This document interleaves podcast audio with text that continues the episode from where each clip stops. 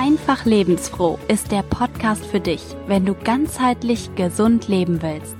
Wenn Bewegung, bewusste Ernährung, ganzheitliche Medizin und Psychologie dein Leben bereichern dürfen und du ein fittes und selbstbewusstes Leben führen möchtest, bist du hier genau richtig.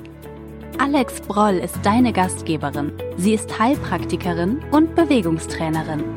Sie zeigt dir, wie du ein gesundes und aktives Leben führen kannst deine innere Kraft und Stärke wiederentdeckst und ein Leben ganz nach deinen Träumen und Wünschen neu gestalten lernst. Hi, hallo, willkommen zurück. Ganz, ganz herzliches Willkommen hier zur 102. Folge, also Episode 102 bei Einfach Lebensfroh. Ich sage Hallo, ich freue mich riesig, dass du hier bist und ich hoffe, du bist inzwischen nicht krank geworden. Du hast nach der letzten Episode all das getan, um der Erkältung vorzubeugen. Und solltest du dir doch eine Erkältung eingefangen haben, dann hoffe ich, du konntest mit all meinen Tipps und Hausmitteln für die Erkältung, wenn sie doch ausgebrochen ist, was anfangen und dir gut tun. Ja, und heute wollen wir einen nächsten Schritt gehen und mal tiefer hineingucken in eine ziemlich, ja, bekannte und lästige andere Krankheit, die uns auch in den kalten Wintermonaten ordentlich zu schaffen macht. Häufig. Ganz besonders Kindern. Nämlich diesen lästigen Magen-Darm-Erkrankungen. Spuckeritis und Durchfalleritis. Hallo und willkommen. Wir freuen uns so gar nicht, dass du hier bist. Eieieiei. Noroviren, Rotaviren, herzlich willkommen, seid ihr absolut überhaupt gar nicht hier bei uns. Und ich kann tatsächlich sagen, das hat mit der Zeit und mit dem Älterwerden der Kinder abgenommen, Gott sei Dank. Allerdings hatte ich ein Kind, nämlich meine mittlere Tochter, die hat gefühlt echt jeden Virus und jede Attacke mitgenommen und zwar so richtig volle Kanne. Und mit diesen kleinen Biestern, mit diesen Viren ist nicht zu spaßen.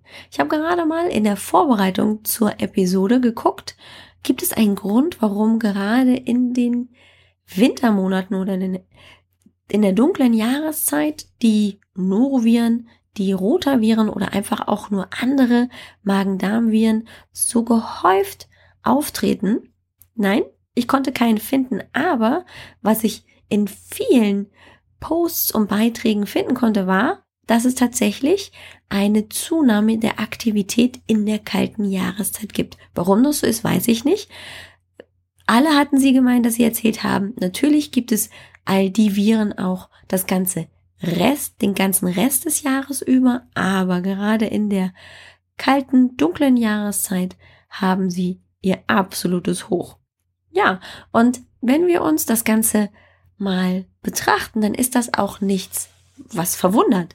Denn unser Immunsystem muss natürlich, dadurch, dass Licht fehlt, dadurch, dass es kalt ist, dadurch, dass ich vielleicht auch natürlich gerade durch die Zeit vor Weihnachten und nach Weihnachten möglicherweise auch gestresst bin oder in dem Fall mit mehr Menschen in Kontakt komme, in engeren Räumen, in trockeneren Räumen, ist der Austausch an Viren und Bakterien deutlich größer.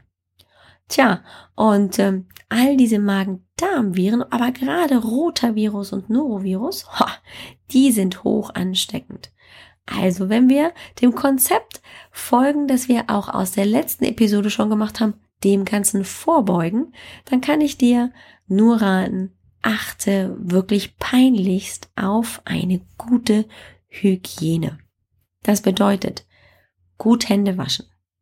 Hat einer bei euch in der Familie tatsächlich dieses lästige kleine Biestchen und muss sich ständig übergeben und hat Durchfall, dann achte darauf, dass diese, dieses Familienmitglied tatsächlich eine alleinige, wenn das möglich ist, Toilette benutzt. Warum? Natürlich werden die Viren und Bakterien über das Erbrochene und den Stuhl, den Durchfall wieder nach außen getragen. Und ähm, wir können die natürlich nicht sehen, aber sie haben natürlich auch ihren Platz dann auf der Toilettenschüssel oder auf anderen Bereichen und Gegenständen im Bad und natürlich auch im gesamten Haushalt. Aber naja, der Ort der Toilette ist natürlich der, der am höchsten kontaminiert sein könnte. Also empfehle ich dir, hol dir ein gutes, effektives Desinfektionsmittel und sorge dafür, dass jedes Mal nach dem Toilettengang diese Toilette desinfiziert wird. Das muss kein medizinisches Desinfektionsmittel sein. Ich glaube, hier Drogeriemärkte wie DM, Rossmann haben da auch gute Alternativen, die aber zu 99 Prozent dir garantieren, dass Viren und Bakterien abgetötet werden. Das ist wichtig und in dem Fall keine übertriebene Hygiene, sondern einfach nur sinnvoll, um den Rest der Familie vor der Erkrankung zu schützen. Natürlich ist gerade auch das Wäschewaschen in dieser Zeit eine extreme Herausforderung, denn es ist ein bisschen mehr als normal. Dabei solltest du darauf achten, dass möglichst die Wäsche heiß gewaschen wird so dass also mindestens eine Temperatur von 60 Grad in der Waschmaschine in diesem Waschgang erreicht wird, um diese Viren abzutöten. Ganz häufig, und es liegt daran, dass ich mich leider damit beschäftigen musste, weil unsere Waschmaschine kaputt ist, erreichen viele heutige Waschmaschinen in der Lauge beim 60 Grad Programm eigentlich gar nicht mehr die 60 Grad, sondern nur noch 45. In meiner Recherche gab es sogar eine, die hat nur noch 35 erreicht. Hallo? Ich will auch ein 60-Grad-Programm. Das heißt, du solltest in dem Fall eher noch das höher temperierte Waschprogramm wählen. Also in dem Fall die 95 Grad. Auch wenn wir gefühlt heutzutage gar nicht mehr bei 95 Grad waschen müssen. Aber in dem Fall würde ich es dir doch empfehlen. Einfach um den Ausbruch in der gesamten Familie zu vermeiden. Bist du diejenige oder derjenige, liebe Zuhörerinnen, lieber Zuhörer, den es erwischt hat, solltest du auf keinen Fall mehr Nahrungsmittel oder Essen zubereiten. Warum? Weil natürlich wir nicht genau wissen, selbst mit peinlichster Hygiene, wo denn möglicherweise all die Viren sitzen. Wenn nichts anderes übrig bleibt, ja, ist das auch kein Drama. Aber wenn du eine Alternative hast, bitte deine Familie darum, dass die das Essen zubereiten, so dass du dich auch erholen kannst, denn du bist auch krank. So. Also in dem Fall achtest du auf extreme Hygiene, regelmäßiges Händewaschen, heißes Waschen der Bettwäsche und natürlich auch Desinfizieren des, der Toilette. Das sind ganz, ganz wesentliche Anteile, um möglichst den Rest der Familie davon verschont zu lassen. Und dann hat es aber den einen, die eine bei euch in der Familie erwischt. Und ganz häufig kommt das wie aus dem Nichts. Ich hatte ja dir zu Anfang erzählt, dass meine mittlere Tochter also gefühlt wirklich jeden Magen-Darm-Virus mitgenommen hat. Und es kam in der Regel wirklich wie angeflogen. Ich erinnere mich, dass wir in dem Fall tatsächlich noch ich glaube, im Einkaufszentrum unterwegs waren, weil ich für die Kinder Klamotten brauchte, nochmal Winterklamotten, weil sie gewachsen waren. Und meine mittlere war in dem Fall gute zweieinhalb. Meine jüngste war gerade frisch geboren, die hatte so ein paar Wochen auf dem Buckel. Äh, und ähm, wir waren unterwegs, brauchten also was. Wir sind ausgestiegen aus dem Auto und ähm, der erste große Schwall kam auf den Gehweg. Gut, Gott sei Dank, nicht zu Hause, ist schon mal schön, Teppich geschont. Aber ähm, das war der Initialzünder für also wirklich den gefühlt schlimmsten Norovirus, den wir bei uns hatten. Das Ende vom Lied war, dass sie tatsächlich auch gar nichts mehr bei sich behalten konnte und dann auch im Krankenhaus einfach ärztlich betreut werden musste, weil sie so dehydriert war und der Magen es einfach nicht zugelassen hat, dass sie neue Flüssigkeit aufnimmt, so dass sie in dem Fall wirklich betreut werden musste äh, und die Flüssigkeit wieder aufzufüllen über einen Tropf. Und das ist eine ganz, ganz wichtige Geschichte vorneweg. Und ja, auch das habe ich dir beim letzten Mal auch schon gesagt. Es ist ganz wichtig, dass du verstehst, das hier sind einfach nur Tipps. Es ist keine Therapieempfehlung und es kann auf keinen Fall eine ärztliche Betreuung ersetzen. Das heißt, bist du dir unsicher oder einfach nur auf der Suche nach einer Diagnose, dann geh bitte immer zum Arzt. All das, was ich dir hier erzähle, sind ergänzende Maßnahmen, aber in dem Fall, wie bei uns, konnte einfach einer schulmedizinischen Therapie in dem Fall einfach nur das Ersetzen mit Kochsalzlösung über eine intravenöse Infusion einfach nicht ausbleiben. Und ich habe alles probiert, glaube mir. Also, es kann immer nur unterstützen, aber es ist nicht das alleinige und der heilige Gral, nach dem du dich richten solltest. Nun, aber es ist tatsächlich so, es beginnt, kommt wie angeflogen, kann beginnen oben oder unten. Das heißt, entweder beginnt es mit Erbrechen oder mit Durchfall. Wenn es ganz schlimm ist, dann gleichzeitig. Auch da kenne ich mich mit aus. ähm, ganz wichtig ist in jeder Phase dieser Erkrankung, dass der Körper Flüssigkeit bekommt. Anders als bei einer Erkältungskrankheit, wo der Magen eben nicht angegriffen ist, ist das allerdings manchmal eine große Herausforderung. In dem Fall Flüssigkeit in den Menschen, der stetiges Erbrechen hat oder stetigen Durchfall hat, hineinzubringen. In unserem Fall, bei meiner Tochter war das so, sie hat erbrochen, erbrochen, erbrochen und jedes Mal nach diesem Erbrechen hat sie natürlich auch Löffel, Teelöffelweise Flüssigkeit bekommen. In dem Fall war es Pfefferminztee, man kann aber einfach nur Wasser nehmen. Ich rate immer dazu, immer gleich zu Anfang schon in den Tee oder das Wasser einen kleinen Löffel Kochsalz hineinzurühren. Wirklich nur wenig. Denn der Körper verliert ja eben nicht nur Flüssigkeit, sondern auch Elektrolyte, also kleine Mineralstoffe, die er braucht, um zu funktionieren. Und ähm, wenn du dem Körper schon mit der Flüssigkeit auch das ersetzt, du kannst das Ganze dann auch noch intensivieren, indem du ein klein wenig Honig mit hineinmischst, dann bekommt er sowohl Kohlenhydrate durch den Honig und die Elektrolyte durch das Salz kann er sich möglicherweise sehr schnell erholen. Aber möglichst in diesem Falle nur langsam und vorsichtig ausprobieren, was denn im Magen bleibt. Denn der Magen ist natürlich durch die, durch den Angriff der Viren im Magen-Darm-Trakt sehr empfindlich. Man muss sich vorstellen, da haben sich im Magen oder später dann im Verdauungs- Bereich, also im Darm, Viren vermehrt in großen Mengen und die sorgen jetzt erstmal dafür, dass sie den Körper krank machen. Man fühlt sich möglicherweise auch richtig krank mit Gliederschmerzen und solche Dinge. Und auch Erbrechen und Durchfall. Du erinnerst dich an die letzte Folge, wo ich über die Erkältungskrankheiten und die Symptome Husten, Schnupfen, Heiserkeit und Fieber gesprochen habe, sind auch wieder nur Symptome. Erbrechen, Durchfall sind Symptome. Das Immunsystem arbeitet auf Zack und auf Hochtouren und möchte natürlich, indem es den Körper befreit von den Viren durch das nach oben raus, nach unten raus, möglichst schnell wieder gesund machen. Der Magen ist damit aber extrem angespannt. Das ist Hochleistungsarbeit, was er da leistet. Also ist natürlich alles, was erstmal reinkommt, für ihn nochmal zusätzlich Arbeit, weil das muss er nämlich in die andere Richtung verarbeiten. Und vielleicht ist das Darmsystem aber noch gar nicht so weit.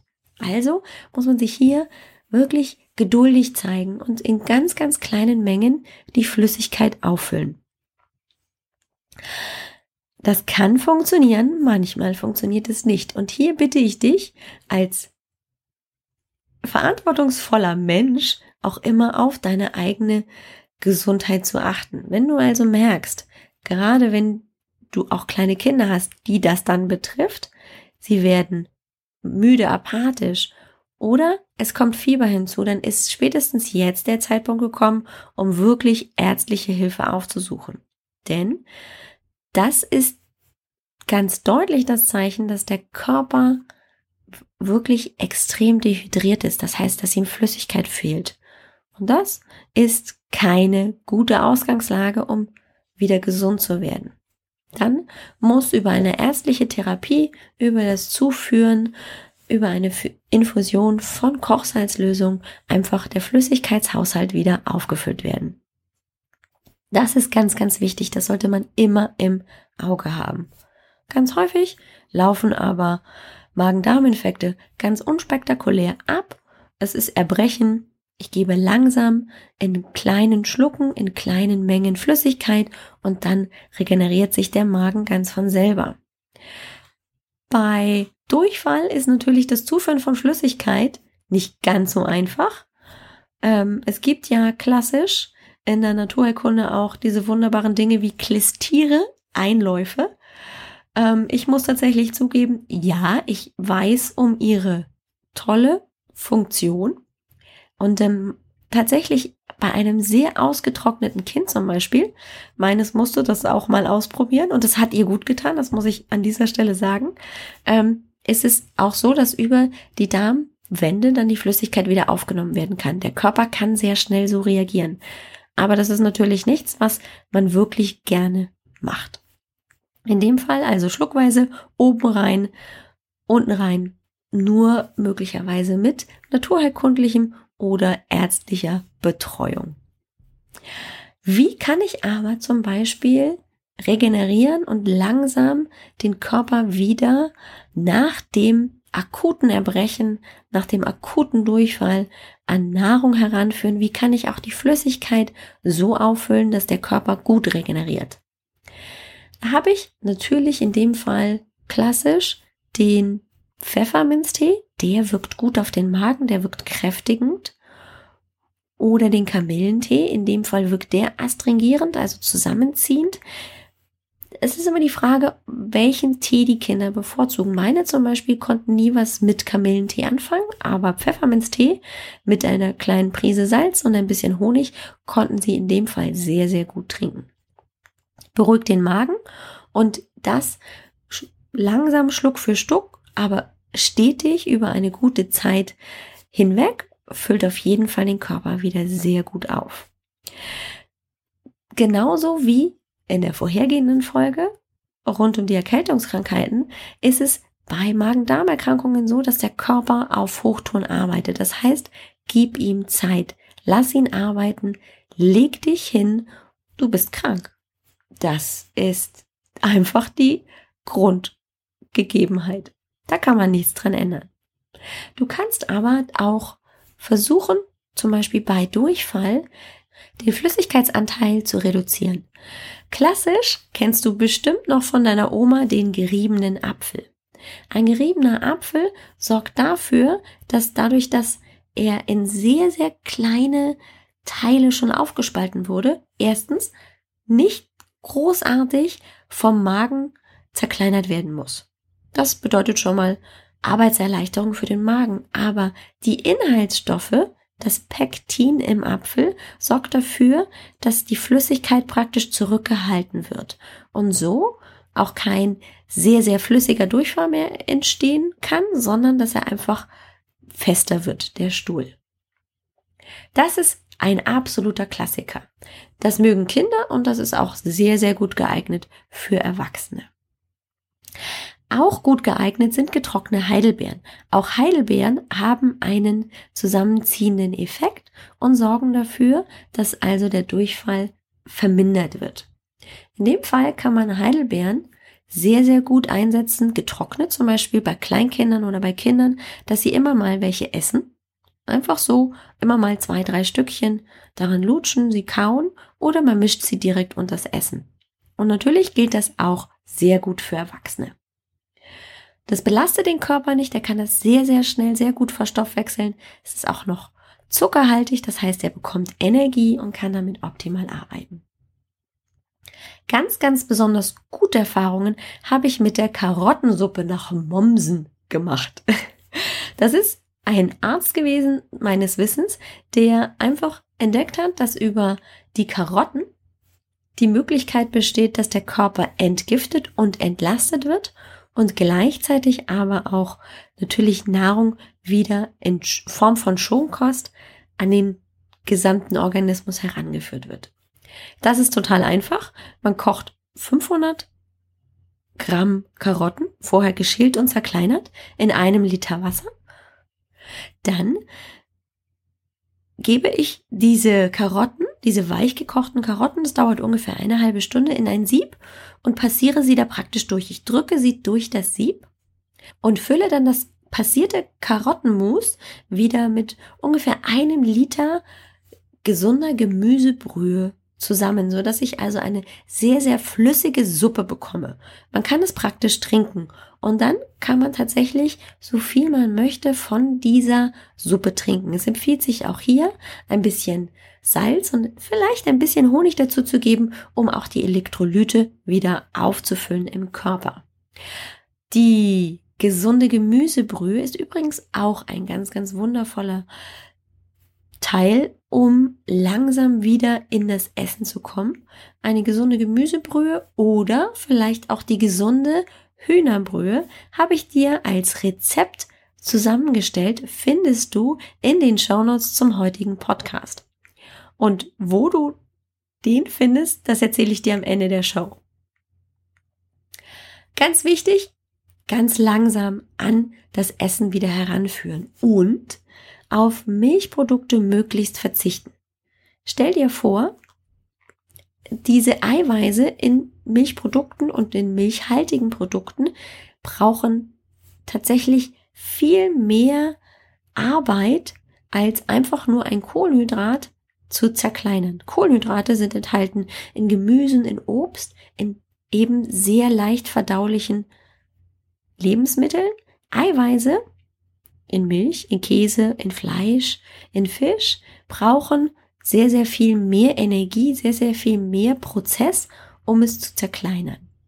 Da der Magen eh schon Höchstleistungen erbracht hat und dein Immunsystem gerade auch auf Höchstleistungen arbeitet, solltest du ihm möglichst nicht noch mehr Arbeit verursachen und darauf verzichten. Ganz, ganz wichtig. Lass dir Zeit. Manchmal kann einfach so ein Magen-Darm-Infekt tatsächlich bis zu zehn Tagen dauern, bis er komplett ausgeheilt ist. Ja, das klingt lang. Auch hier kann ich aus eigener persönlicher Erfahrung sprechen. Äh, mein Sohn, letztes Jahr, 14 Jahre alt, hat sich so ein lästiges Ding mit nach Hause geholt und er brauchte tatsächlich in dem Fall zehn Tage, um sich komplett zu erholen. Er hat nicht immer täglich und regelmäßig sich übergeben müssen, aber immer wieder im Verlauf von zwei, drei Tagen. Einfach weil der Körper erstens Hochleistung erbracht hat und zweitens eine ganze Weile gebraucht hat, um sich zu regenerieren. Danach ist die Frage, ganz häufig, gerade auch bei meinen Patienten in der Praxis. Ja, muss ich denn jetzt irgendwie Probiotika ersetzen? Muss ich irgendwas nehmen, um meinen Darm wieder aufzubauen? Und ich weiß, es gibt natürlich in der Werbung und im Supermarkt ganz, ganz viele Produkte, die man angepriesen bekommt mit probiotischen Inhaltsstoffen, mit Präbiotika und all dem Zeug. Ganz ehrlich, verzichte lieber darauf und vertraue darauf, dass dein Körper in der Lage ist, sich langsam wieder zu erholen. Gib ihm die Zeit. Und solltest du den Verdacht haben, dass du möglicherweise häufiger als normal einen Magen-Darm-Infekt bekommst oder irgendwas nicht ganz so funktioniert oder der Durchfall bleibt oder sich in Verstopfung verändern, also das Verdauungssystem sich nicht so wiederholt, wie du es gewohnt bist, dann solltest du auf jeden Fall mal darüber nachdenken, das mit deinem Hausarzt zu besprechen oder mal die Hilfe eines Heilpraktikers in Anspruch nehmen. So, das war's von mir. Ich hoffe, die ist jetzt nicht schlecht, sondern du hast ein paar gute Ideen bekommen, wie man einen Magen-Darm-Infekt gut und vor allem naturheilkundlich begleiten kann. Das wäre mir ganz wichtig, nochmal zu erwähnen. Es ist eine Unterstützung, keine Ersatztherapie zur Schulmedizin. Es ist gut, dass wir die Schulmedizin haben. Ich danke dir fürs Zuhören. Die Shownotes und natürlich auch gerade die Karottensuppe von Professor Mommsen, glaube ich sogar, und ähm, die Hühnersuppe, das Rezept dazu findest du auf www.ajb-healthfitness.com EL großgeschrieben 102. Wenn es dir zu viel war, keine Sorge, du bekommst natürlich auch die Infos und die Stichworte, die Stichpunkte zur heutigen Episode auch in den Show Notes. Ein kleiner Ausblick zur kommenden Folge. Da wird's ein bisschen mehr fraulich. Das heißt, liebe Männer, wenn es euch nicht ganz so interessiert nächste Woche, dann müsst ihr nächste Woche nicht unbedingt zuhören, denn inspiriert von einer ganz, ganz tollen Klientin und Freundin von mir möchte ich nächste Woche mal das Thema beleuchten, mit dem wir Frauen uns ganz besonders häufig herumschlagen müssen. Und zwar Pilzinfektionen. Ja, ich glaube, alle Frauen unter den Zuhörerinnen wissen jetzt, was ich meine. Und nächste Woche will ich da mal ein wenig Licht ins Dunkle bringen und Tipps mitgeben, wie es vielleicht auch naturheilkundlich sanft unterstützt geht. In diesem Sinne wünsche ich dir eine tolle Woche und sag Tschüss, bis nächste Woche.